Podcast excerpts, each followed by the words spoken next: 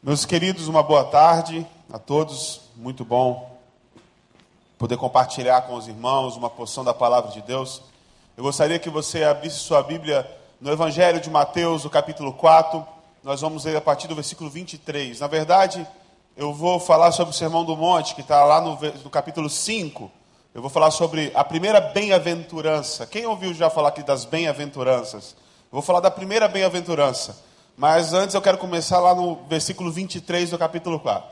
Mas antes, antes, antes, eu quero avisar você que no dia 29 de novembro nós teremos aqui na nossa igreja o treinamento do Celebrando a Recuperação. Qual é o horário, pastor Daniel? A partir das 9 horas da manhã, o almoço é por nossa conta, você vem despreocupado. Vai ser amanhã e à tarde de um treinamento que eu tenho certeza que vai impactar a sua vida, mudar a sua visão em relação ao celebrando e vai ser extremamente abençoador para você. Nós temos uma equipe lá fora, apostos. Assim que terminar o culto, você vai lá, dá o seu nome, faz sua inscrição, porque as vagas são limitadas. Então corre e garanta a sua. Tá? No dia 29 de novembro, treinamento do Celebrando a Recuperação. Quem achou aí, diz amém?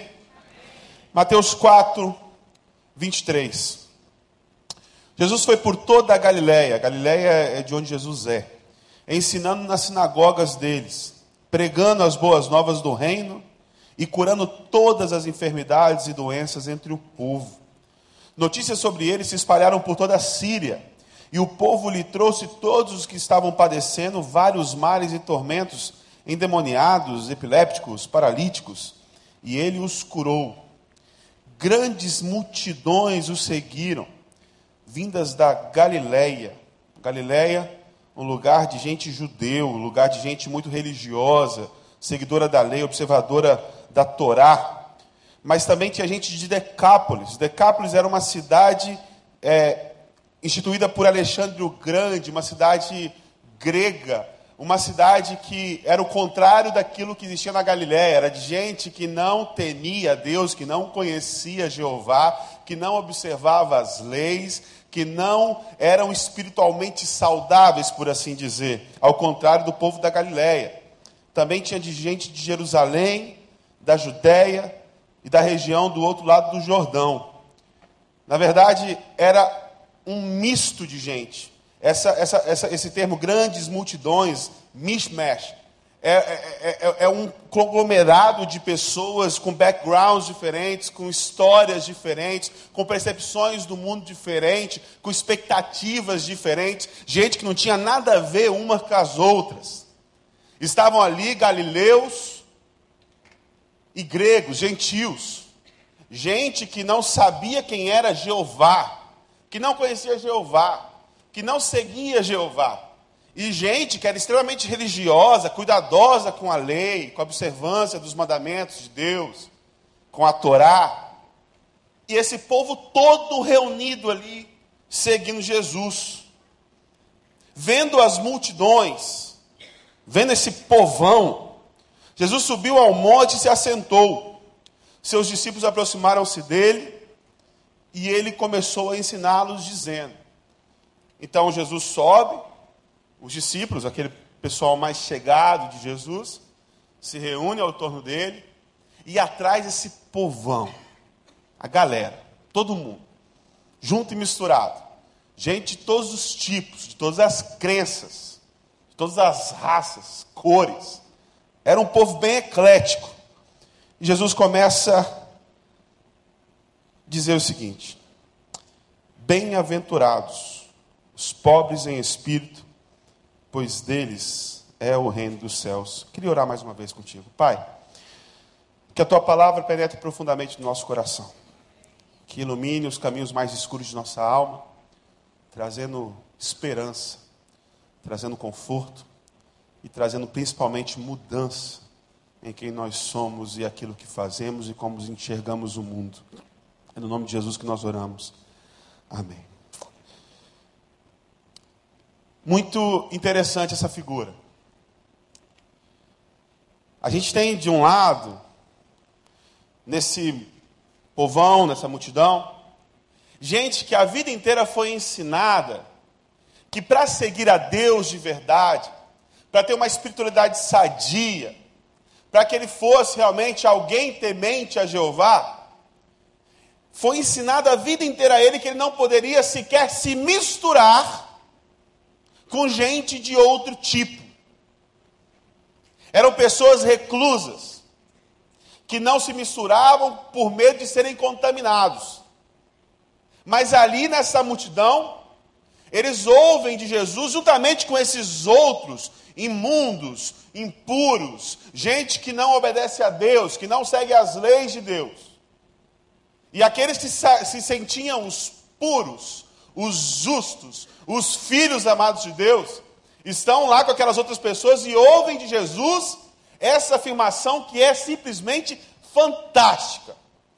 Bem-aventurados pobres de espírito, porque deles é o reino dos céus. A primeira coisa importante, você precisa entender isso, para que você entenda qual é o ensino de Jesus aqui, é que pobres de espírito é uma coisa pejorativa, uma coisa ruim, não é uma coisa boa.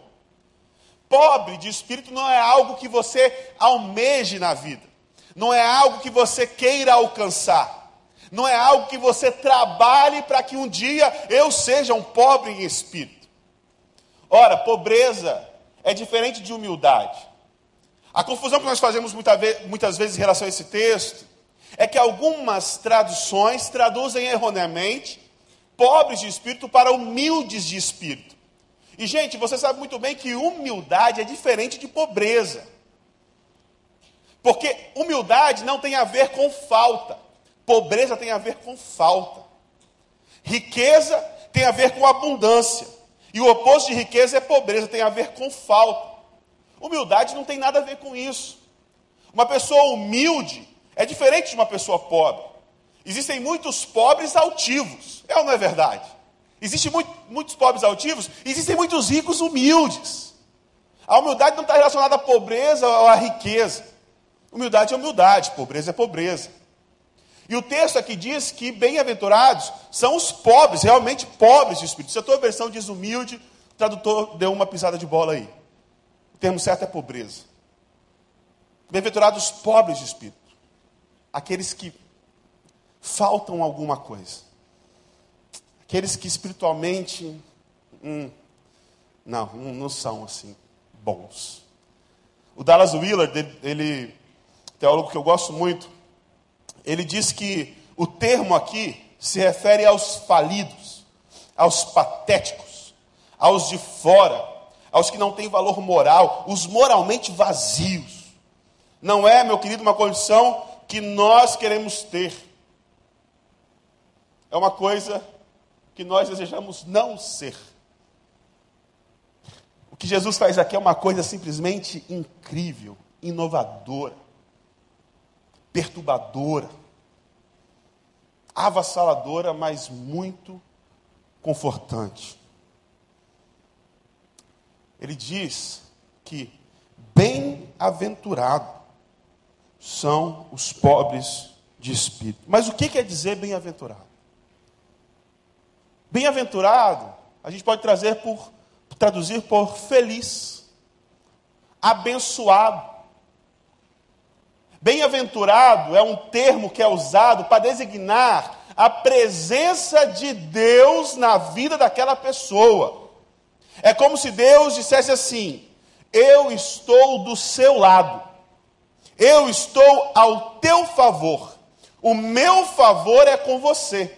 Uma pessoa bem-aventurada, uma pessoa abençoada, é uma pessoa que tem Deus do lado dela. É por isso que as palavras de Jesus são completamente inovadoras, impactantes. Porque num povo que tinha expectativas completamente diferentes, que tinham concepções de Deus completamente diferentes daquela, Gente que achava que existiam aquelas pessoas que eram merecedores do amor e da graça e do favor de Deus, e aqueles que não eram merecedores do favor, do amor, da graça de Deus. Houve da boca do Mestre Jesus que bem-aventurados são aqueles que não têm as coisas certas. Bem-aventurados são aqueles que não têm a sua vida toda certinha.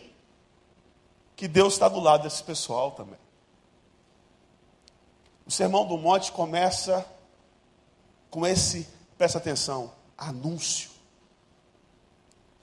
As bem-aventuranças não são dicas, não são ensinos de como se deve viver para se obter alguma coisa.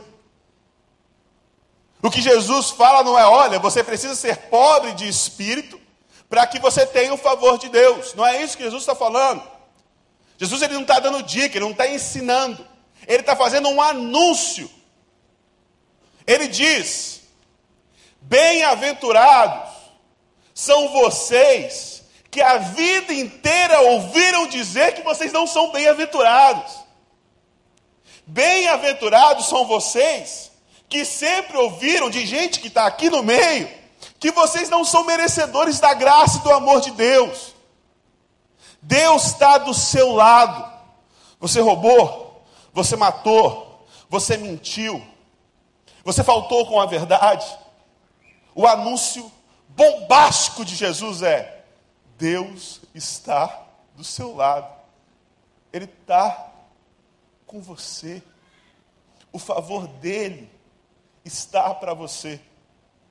Agora você imagine comigo, meu querido, como foi difícil para muita gente ouvir aquela verdade. Gente que cresceu ouvindo diferente. Gente que a vida inteira entendeu que Deus não agia assim. Hoje, hoje pela manhã o pastor Daniel pregou em Jonas. E Jonas era um cara assim, hebreu também. Um cara que pensava que o favor e a graça de Deus era só para o povo hebreu.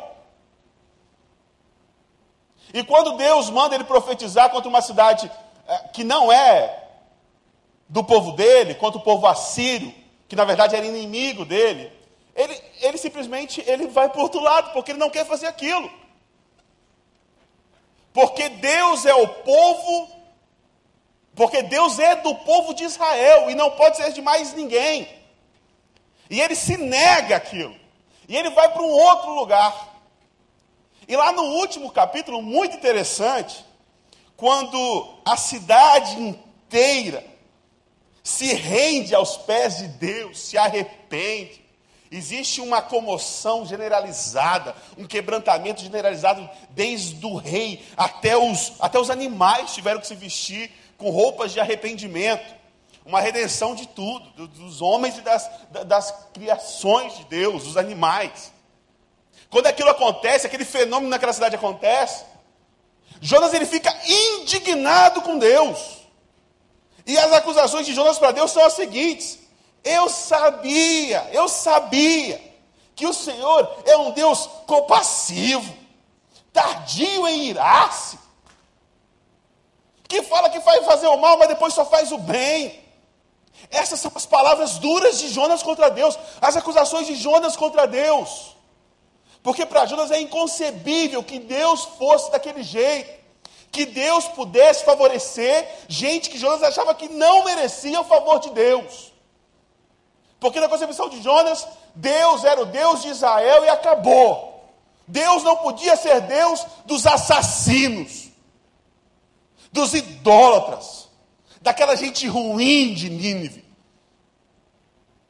E Jonas fica indignado com quem Deus é. Porque Deus, Ele é assim.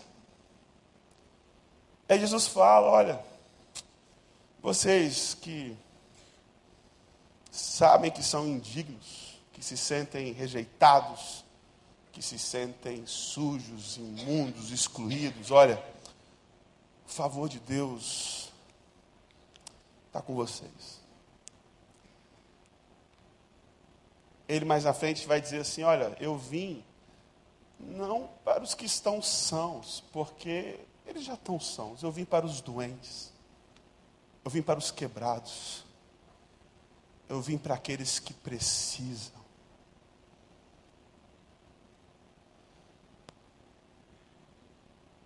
Não é à toa que as palavras de Jesus são conhecidas como Evangelho. Você sabe o que é evangelho? Evangelho são boas novas, boas notícias.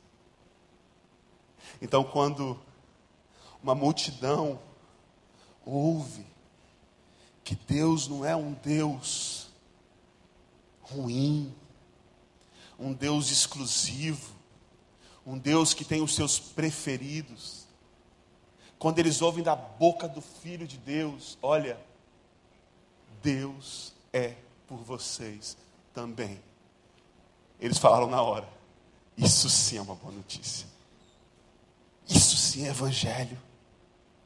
Eu não sabia, eu não sabia. Sou tão ruim, sou tão mal. A vida toda eu pensei que Deus não era comigo, que eu era rejeitado, que eu era indigno,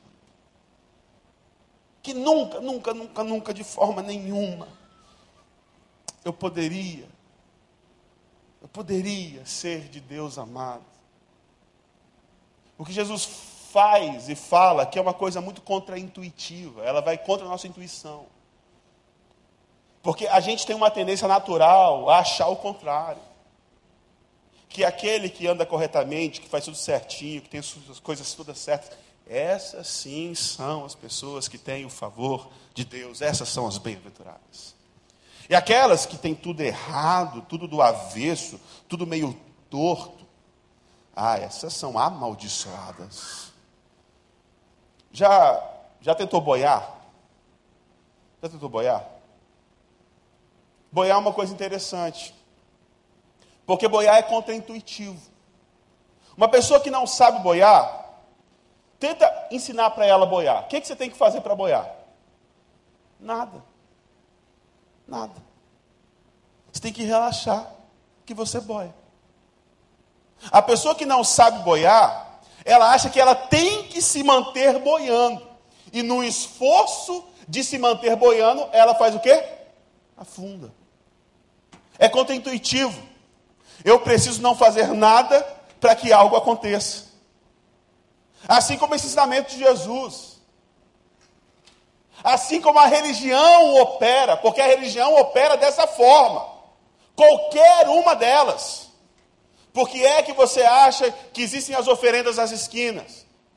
Porque eles entendem que para se obter o favor da divindade, eu tenho que fazer algo pela divindade. Eu tenho que dar um presente para a divindade. Porque eles entendem que para a divindade fazer algo ruim contra alguém, ele também tem que fazer algo e dar para aquela divindade. A religião evangélica opera da mesma forma. Para você conseguir a bênção de Deus, você tem que fazer alguma coisa para Deus. O cristianismo verdadeiro, não, meu irmão.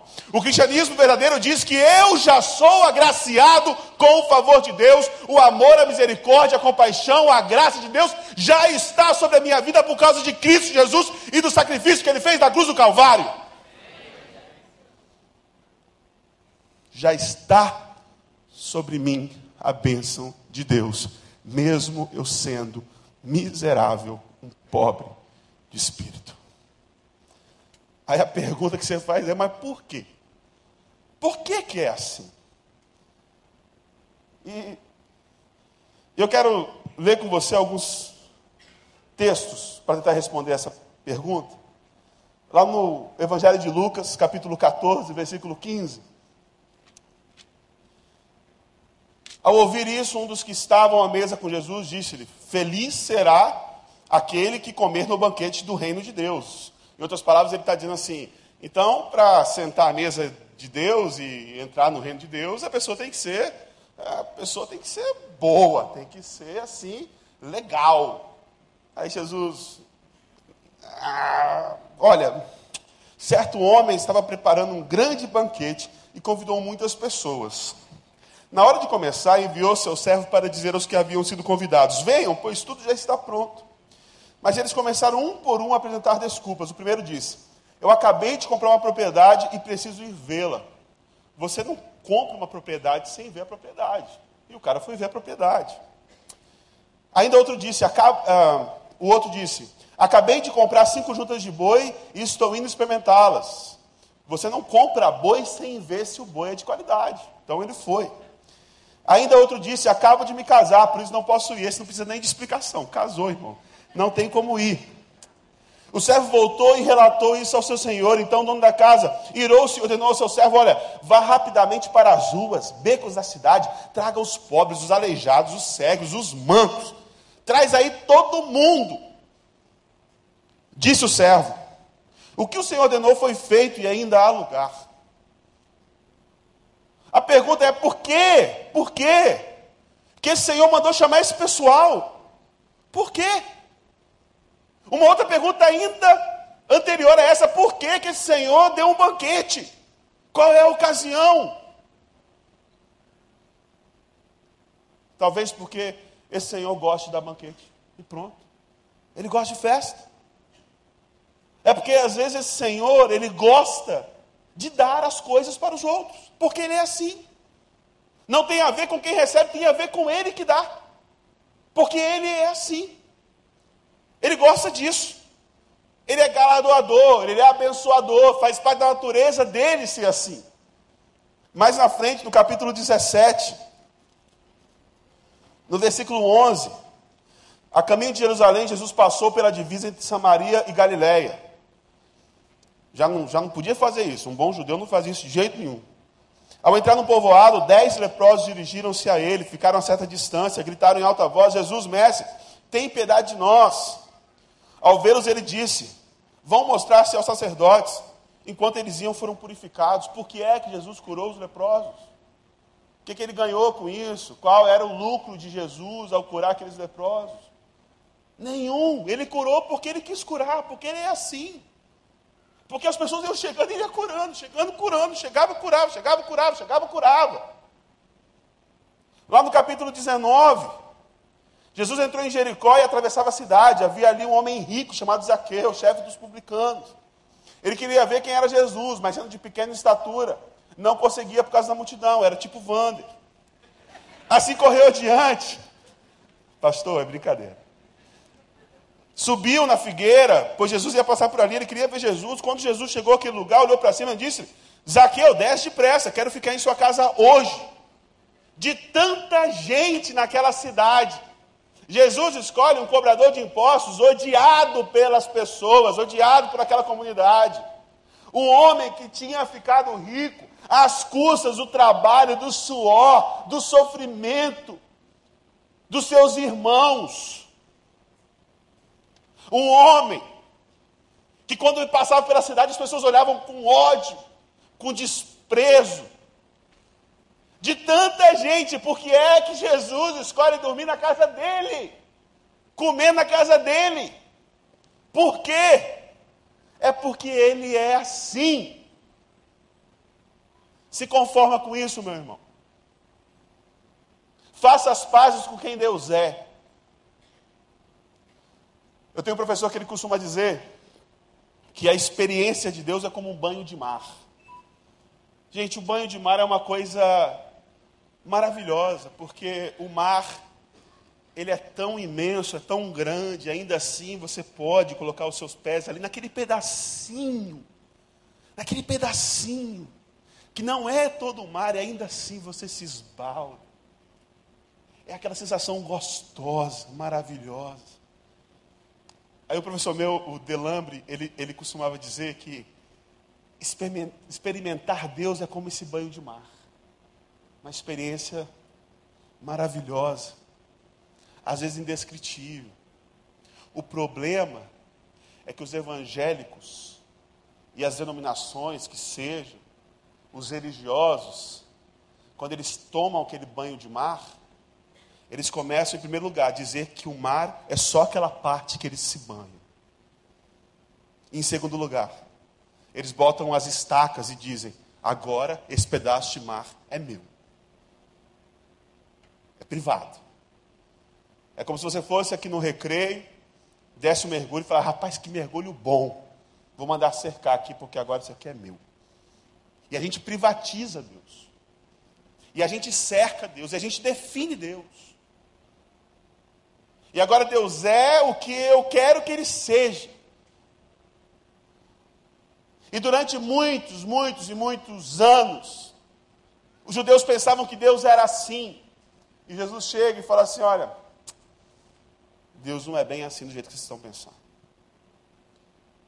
E nós conversamos com as pessoas de dentro das igrejas. E nós vemos a dificuldade que é para alguns aceitar a graça de Deus. Mas como pode, pastor? O cara é ruim, é ruim demais. Como é que pode o cara, antes de morrer, aceitar Jesus e, e resolver o problema? Meu irmão, se conforma porque ele é assim.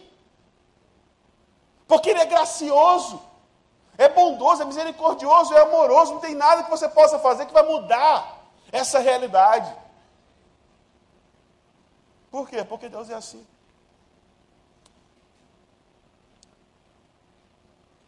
Ah, meus queridos. Jesus faz um anúncio. Olha, o favor de Deus já está do teu lado. E eu fico pensando, e se a gente realmente levasse isso a sério? E nós vivêssemos igreja como esse grande anúncio: a graça de Deus é com você. Ao invés da igreja ser um conjunto de regras, o que você tem que fazer, o que você não pode fazer. Isso você precisa, isso você não tem. E, olha, para você alcançar a graça, você tem que fazer a corrente, você tem que fazer o não sei o que lá, não sei o que lá, não sei o que lá, não sei o que lá. Se a gente simplesmente, simplesmente abrisse os braços e falasse assim: olha, assim como eu fui aceito, você também é aceito. Sabe qual é o nosso problema? É que às vezes a gente veste uma capa religiosa tão densa, tão grossa. E a gente exige tanto das pessoas que as pessoas desistem da caminhada antes mesmo de começar a caminhada. A gente coloca sobre o outro um cargo que a gente não pode carregar. A gente é intolerante. A gente é incompreensivo a gente olha com desprezo. Eu converso muito com o pastor Daniel sobre essas questões, porque infelizmente, às vezes o povo do celebrando a recuperação é discriminado. Sabe por quê? Porque é gente sincera, que não fica vestindo máscara nenhuma. É gente que chega aqui com o peito aberto e fala assim: Eu sou mais um filho amado de Deus em recuperação na área de drogadição sou pobre de espírito mesmo, e sou amado por Deus. Eu sou mais um filho de Deus viciado em pornografia. Estou em recuperação. Sou pobre de espírito, sou amado de Deus. Ah, como isso é maravilhoso. Como isso é lindo. Como isso é transformador. Meu irmão, se você pensa que o favor de Deus é contigo ou não é com o outro, porque você faz e o outro não faz, porque você é e porque o outro não é, é porque você não entendeu nada daquilo que Jesus ensinou. Você perdeu completamente o ponto, perdeu completamente o rumo. Você não é um cristão, você é um religioso evangélico. Tem um filme chamado História de Violência, do David Cronenberg. filme interessante que conta a história de um homem que tinha um histórico de violência. Ele tinha um passado muito violento. E esse homem, ele se fixa numa cidade, numa pequena cidade. Ele casa, ele tem dois filhos, uma menina e um menino. Só que ele tem um restaurante, tem uma vida pacata, tranquila. Só que o passado dele volta para atormentar ele. E gente lá do passado volta agora para o presente dele e começa a ameaçar ele. E ele, diante daquela situação, ele vê que a única saída que ele tem é matar todo mundo que quer matar ele, para que ele não morra. E aí começa aquela matança generalizada e ele realmente mata todo mundo. E aquilo foi devastador para a família, que em primeiro lugar não sabia do passado dele, e não sabia dessa faceta terrível que ele tinha. E na cena final do filme, muito interessante, aquele homem chega em casa depois do último assassinato que ele cometeu. Matou o último. E ele literalmente lava as mãos de sangue dele. E ele chega na sala de jantar, está à mesa, a mulher devastada, o filho destruído, a filha desolada. Ele não consegue olhar nos olhos de ninguém, cabeça baixa, envergonhado, quebrado também, se sentindo mais miserável de todos. Tão difícil reconstruir depois disso. Confiança foi quebrada. O caminho doloroso vai ser a restauração. Só que no meio daquela bagunça, o Evangelho é anunciado. O filho coloca no lugar do pai o prato. A mulher começa a fazer o prato dele. E ele pergunta: Até para mim? Para mim? E ela só olha para ele com um olhar de: Até para você. O caminho de restauração vai ser longo, vai ser doloroso. Mas aquele pobre de espírito, aquele homem com as mãos sujas de sangue, ele encontrou uma boa notícia. Ele encontrou uma boa nova. Ele foi aceito. Talvez você, meu querido, tenha entrado aqui nessa tarde com as mãos sujas de sangue também. Talvez você esteja lutando contra um vício comportamental. Talvez você está aqui, mas não se sente parte. Sente que aqui não é o seu lugar, porque você olha para essas pessoas tão bonitas e perfeitas, e você olha para si mesmo e fala: Mas eu não sou assim. Eu estou todo quebrado, todo arrebentado. O que eu tenho para te dizer é o mesmo que Jesus disse para aquela multidão: O favor de Deus está com você. A graça de Deus está com você. Você que deu o um golpe lá na tua empresa. Você que roubou. A graça de Deus é sobre sua vida. Você que mentiu descaradamente. A graça de Deus é sobre sua vida. Você que traiu a sua esposa. Você que está em adultério. Você que traiu o seu marido. A graça de Deus está sobre a sua vida também. Você cometeu um aborto e está se sentindo um lixo miserável. A graça de Deus é sobre sua vida.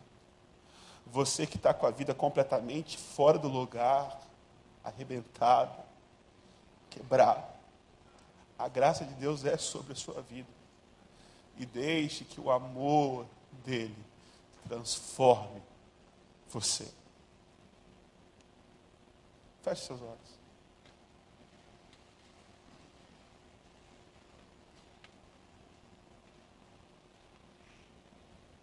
Primeiro eu quero falar para você que que não está confortável, que está assim, não, não pode ser assim. Não, não, não. Deus não pode ser desse jeito. Irmão, o Evangelho é como se fosse pão. E nós, um bando de mendigos famintos. A nossa diferença para o outro é que a gente descobriu onde está o pão, é só isso. Somos todos mendigos famintos. E o nosso papel é, é sair por aí gritando: encontramos pão. Vem você também. Você não é nada melhor do que ninguém. Como o pastor Paulo diz aqui durante a celebração da ceia, somos todos nivelados por baixo.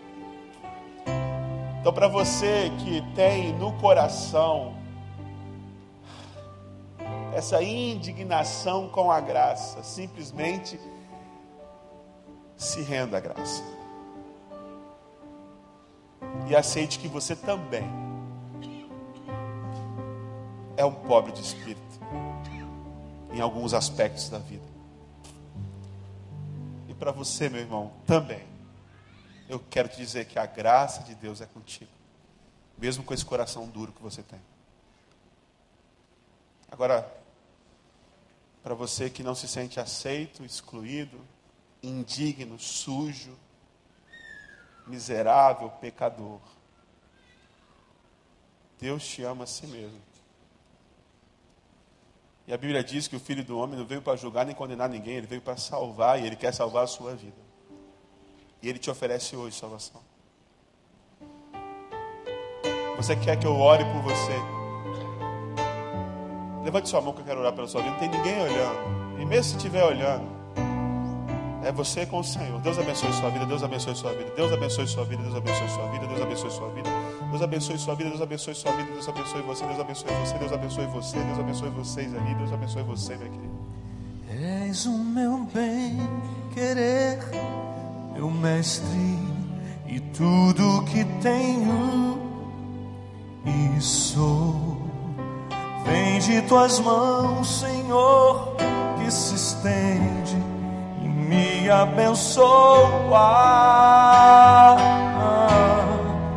Mesmo sem merecer, pecador, o mais miserável dos homens que sou, envolves com teu amor e por isso eu sou mais feliz. És o meu bem-querer, meu mestre, e tudo que tenho e sou. Vem de tuas mãos, Senhor, e se estende, e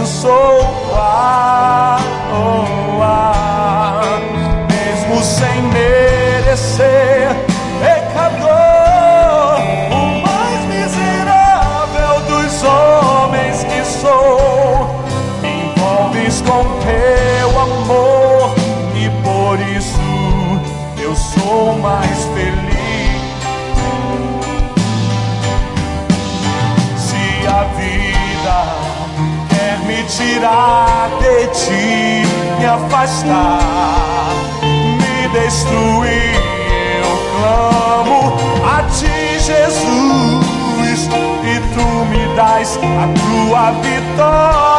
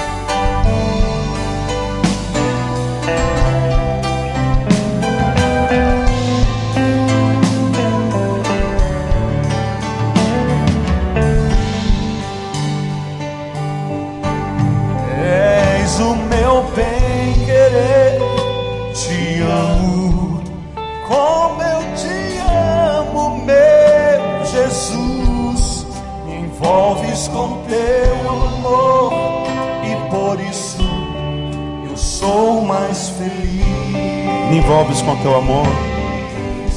Me envolves com teu amor e por isso eu sou mais feliz. Ó Senhor Deus do universo, Criador dos céus e da terra. Somos felizes, somos bem-aventurados, somos abençoados por Ti. Nós louvamos ao Senhor por isso, porque, como diz a canção, mesmo sem merecer, pecador, mais miserável dos homens que sou. Tu nos envolve com o teu amor, é por isso que nós somos abençoados, Pai. Eu quero me apresentar e apresentar os meus irmãos diante do Senhor, porque somos todos pobres de espírito, todos espiritualmente falidos todos completamente necessitados da tua graça. Eu quero te pedir por aquele meu irmão querido que tem altivez no seu coração, que se acha melhor e se acha mais merecedor do que o outro. Quebre todo o orgulho no nome de Jesus essa tarde, Senhor. Que esse espírito possa ser afugentado dessa igreja. Que essa igreja seja um lugar de aceitação. Um lugar que enxergue o outro como enxerga a si mesmo. Um lugar que ama o outro como o outro é. Um lugar que sabe que não pode transformar ninguém mas que deixa o poder do Espírito Santo de Deus transformar a vida das pessoas. Eu te peço, por aquele meu irmão, humilde, quebrado, que levantou a mão e disse: Eu preciso, eu preciso desse amor na minha vida, dessa graça na minha vida. O Senhor conhece cada necessidade. O Senhor conhece cada fragilidade, cada problema, cada pecado. E uma coisa eu te peço: que nenhum desses filhos teus que aqui levantaram a mão. Saiam daqui deste lugar se sentindo rejeitados, mas que eles se sintam filhos amados de Deus. E que eles tenham consciência que é o teu amor que nos transforma, é a tua graça que nos liberta. Promove, meu Pai, uma transformação, uma restauração, reconciliação em cada um de nós, dos nossos corações. É no nome de Jesus que nós oramos. E agora, que a graça do nosso Senhor Jesus, que o amor de Deus o Pai, que a consolação do Espírito Santo de Deus esteja com o povo reunido aqui no recreio e em toda a face da terra, agora e para sempre. Todo o povo de Deus diz: Amém.